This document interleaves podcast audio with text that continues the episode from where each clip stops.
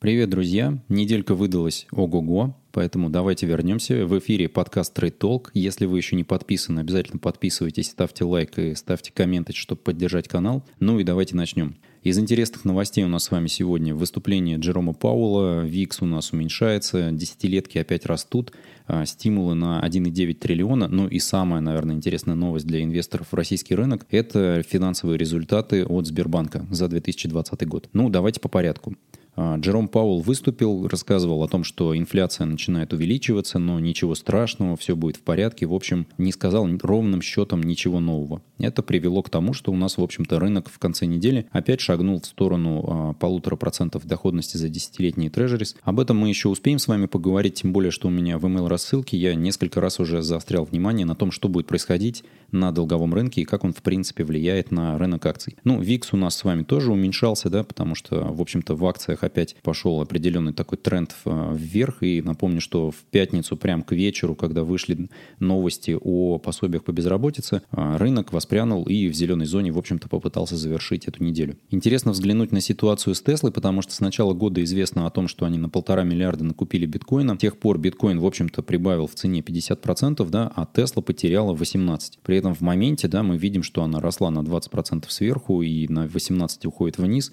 То есть э, с э, начала февраля потеряла 38%. Соответственно, многие, кто делали ставку на падение, они, конечно, потирают лапки и думают о том, что это будет продолжаться. Но тут еще стоит посмотреть, потому что некоторые э, падения еще могут откупаться. Но в целом рынок, конечно же, уже назревает к тому, чтобы хоть как-то скорректироваться, потому что ну так долго расти, тем более в такой ситуации в экономике, это просто как-то неэтично. Но рынку, конечно, начхать на наши чувства, поэтому посмотрим, как оно будет развиваться. Я в целом ожидаю, что коррекция в этом году у нас состоится какая-то, потому что в техах, так уж тем более, там уже просто какие-то баснословные космические у нас запредельные показатели, но стоит упомянуть о том, что где-нибудь так 5-6 лет назад а, техи тоже стоили безумно дорого, при этом за это время они кратно смогли увеличить свою выручку. И это, конечно, говорит о том, что, наверное, ожидания могут оправдаться у многих, о том, что компании будут бешеными темпами расти. Ну и тут же стоит, э, конечно, упомянуть о том, что как раз пришли новости о том, что пакет э, помощи 1,9 триллионов, он как раз э, прошел Сенат, да, тут осталось всего ничего для того, чтобы его утвердили. Из этого пакета помощи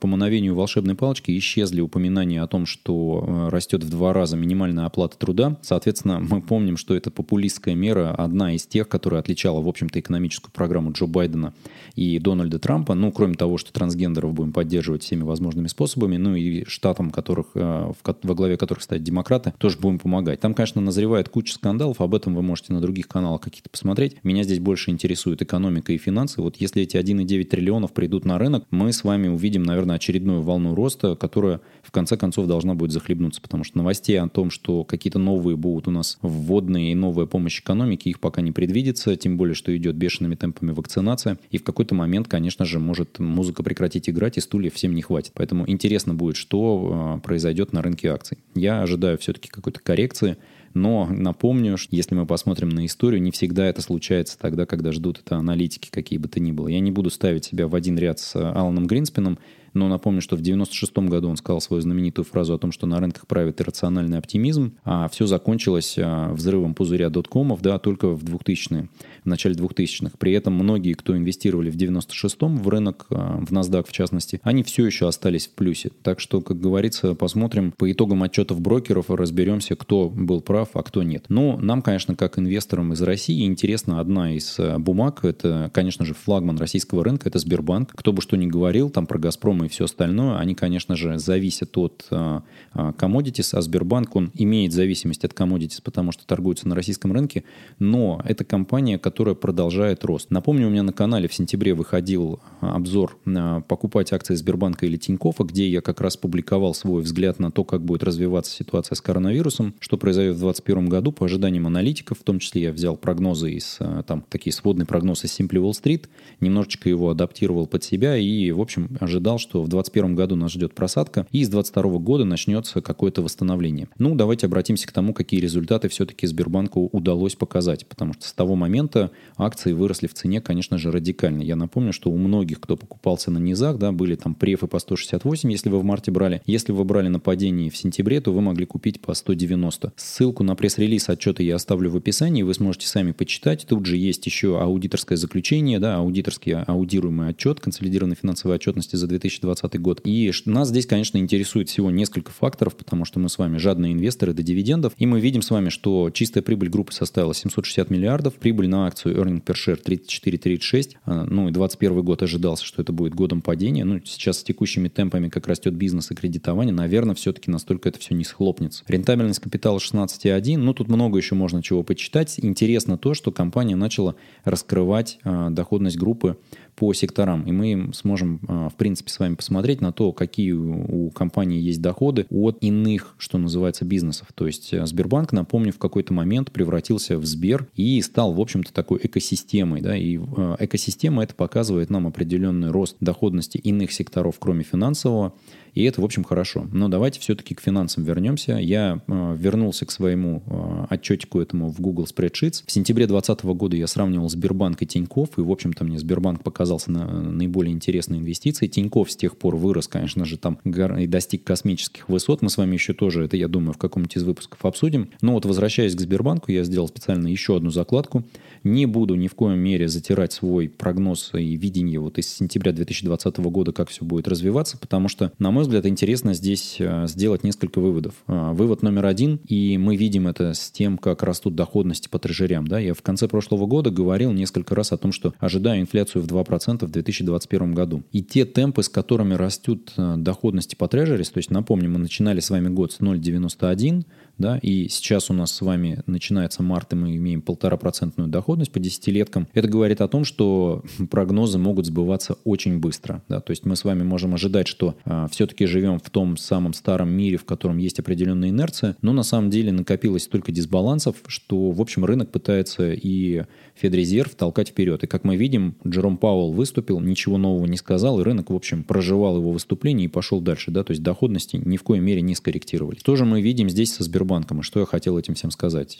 Хочу сказать, что, мой взгляд, в сентябре 2020 года он не поменялся, по сути, да, но мы с вами за то время, которое прошло, а прошло достаточно мало, всего лишь полгода, по сути, мы полностью с вами проживали 21 год и перешагнули сразу же в 22 То есть мое видение на 21 год, оно оказалось пройденным просто банком в течение полугода. Что мы здесь имеем? Здесь есть несколько казусов в отчетности наших компаний, которые отчитываются, по сути, и дивиденды платят раз в год. Согласно дивидендной доходности и earning per share, мы как бы видим с вами, что происходило в 2020 году. То есть за 2020 год а, EPS показатель, да, он у нас был 34-36, но при этом мы его получили с вами в 2021 году, потому что отчетность, напоминаю, вышло у нас только сейчас, в марте. Соответственно, цена у нас с вами была на закрытии 277, а, и имея earning per share 34, мы имеем с вами показатель price to earnings в районе 8, 8,8. Да? PE 8 – это отличная оценка на российском рынке, и, на мой взгляд, для флагмана такого, как Сбербанк, это очень мало. И на самом деле PE должен будет отрастать у нас с вами к 10. И это может происходить двумя способами. Либо будет расти цена, да, либо уменьшаться EPS показатель, при том, что цена остается на месте. Ну, на мой взгляд, все-таки будет будет расти цена, потому что многие инвесторы будут заскакивать, потому что мы с вами видим, что один из ключевых факторов из этого отчета было объявление компании о том, что дивиденды за 2020 год составят ровно такую же сумму, которую компания заплатила за 2019 год, то есть 18,7 на одну акцию. Соответственно, если вы считаете дивидендную доходность к текущим ценам, да, она 6,74, ценам префов, которые сейчас там котируются по 250, дивидендная доходность будет выше. Но напомню, если вы вкладывали свои деньги в акции Сбербанка в тот момент, когда они падали, например, в сентябре добирали позицию, то вы имеете почти 10% дивидендную доходность на эту бумагу. Кстати, в Телеграме я провожу сейчас опрос. Если вам интересно, ссылочка будет в описании, прям ровно на этот пост, можете проголосовать. Давайте подумаем немного о будущем. Что вы выберете? Государственные облигации с купоном 10% или акции с такой же дивидендной доходностью? Ну, то есть дивиденды 10%. А, лидируют здесь, конечно, дивидендные акции. Но я вам хочу напомнить, что 10% доходность по акциям Сбербанка мы с вами получили ровно в тот момент, когда акции Сбербанка упали в цене. Соответственно, Соответственно, готовы ли вы к такой дивидендной доходности в 10%? Подумайте об этом. На самом деле вопрос с подковыркой. Там есть много подводных камней, но это можно обсудить, наверное, на отдельном выпуске. Давайте кратенько пробежимся по тому, какие уже были у нас а, денежные потоки по Сбербанку. А, на сервисе Black Terminal уже обновили по нему показатели за 2020 год. Мы видим, что EPS 34-36 и прибыль 760 миллиардов. Вроде бы прибыль уменьшилась. Почему выплаты будут на акцию те же самые, что за 2019 год? А причина кроется в том, что банк отчислил на резервы там порядка 200 миллиардов, и это означает, что банк вплотную приблизился к своей оценке заработать 1 триллион рублей в течение года. И это очень круто. То есть у нас прошел с вами 2020 год, который был кризисным, при этом компания сумела так много отложить на резервы и так много заработать. Это означает, что в нормальной жизни в 2021 году компании есть куда еще расти, и, судя по всему, в 2021 году будет взята эта планка в 1 триллион за один год. И это очень круто. Поэтому давайте посмотрим, что у нас здесь по опросам аналитиков на Simply Wall Street, по EPS показателю. Я, в общем, взял ровно эти цифры, да, то есть мы видим, что 20, 21 год уже здесь внесен, и мы двигаемся дальше видим, что 22 это 43 923, 23 год это 47 641, и 24 год это 52. То есть показатели просто космические. Напомню, что у нас с вами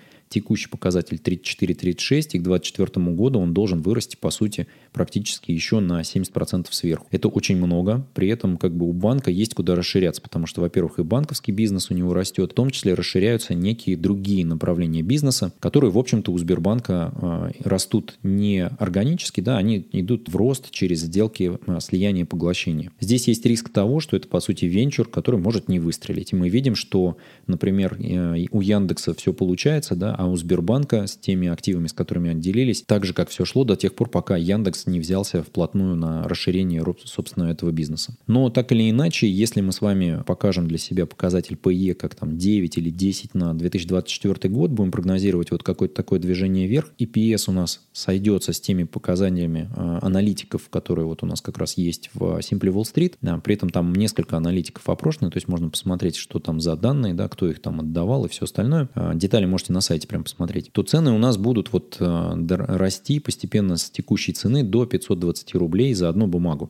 что, в общем, даст нам потенциал роста 291 к тем ценам, которые были в 2020 в году. И мы с вами получим дивидендами еще 118 рублей. Я здесь дивиденд тоже начал увеличивать практически соизмеримо тому, как растет показатель EPS. На самом деле все будет двигаться не, не, не точно так же, да, но приблизительно, наверное, трек у нас должен быть э, вот такой, если не будет каких-то уж глобальных потрясений потрясений. 24 год, я думаю, вы все прекрасно понимаете, почему я взял здесь за точку отсечения, да, потому что после 24 Давайте не будем пока планировать, посмотрим, что там будет. Ну и, конечно же, цену вывел на график, потому что так смотреть, конечно же, приятнее, да, вот цена только идет вверх, то есть stonks only go, goes up. Есть один фактор, который надо всегда держать в голове. Первое, что все-таки цена может скорректироваться, и вы можете свалиться до того, что показатель дивидендной доходности Сбербанка действительно станет 10%, но это будет означать, что цена упала, да, и мы там упадем до 190-180 рублей за префы, например. И второй момент, это, конечно же, курс рубля. Стоит ли вкладываться в российский российский рынок, при том, что мы имеем такую волатильность в курсе рубля. Отвечая на эти два вопроса, вы сможете посмотреть на прогноз, который я рисую здесь, или на прогнозы от других аналитиков, которые рисуют это в каких-то иных подкастах, стримингах и всем остальном и принять для себя решение, а стоит ли вообще инвестировать в Сбербанк и в российский рынок акций. И я хочу немножечко раскрыть завесу над тем, что происходит у меня сейчас с, рассылкой, с email-рассылкой записки инвестора. Она переезжает на сайт, у меня вот э, домен все до сих пор этот лежал спокойненько, я на нем ничего не делал, и вдруг решил на сайте наконец-то оформить перечень своих статей, каких-то лонгридов, которые публиковал в Телеграме. Сайт tradetalk.tech собственно, он сначала и был зарегистрирован, затем был телеграм-канал и YouTube, вот этот подкаст. И на нем вы сможете найти новую форму для подписки на email рассылку записки инвестора. Если вы уже подписаны, ничего делать не нужно, новый выпуск к вам попадет автоматически, потому что вся база подписчиков переехала сюда. Переехал я с сервисом MailChimp, потому что он достаточно дорогой. Я нашел сервис попроще, который, собственно, живет внутри моего сайта. Соответственно, вы можете посмотреть на то, как выглядят старые а, рассылки в новом формате. Постепенно они все сюда переедут, и новые рассылки точно так же будут доступны здесь, и вы сможете всегда вернуться, если потеряли письмо или не хотите подписываться, а хотите просто читать их в виде статей. Еще раз напомню, что можете всегда подписаться на а, мой телеграм-канал, на email рассылку записки инвестора. Не забывайте ставить лайки, колокольчики на YouTube-канале. А, все ссылки будут в описании к видео. Оставляйте комментарии, что думаете на тему развития Сбербанка и какие у вас ожидания от того, какая будет дивидендная доходность у нас с вами по нему в 2024 году. Удачи в инвестициях и берегите себя.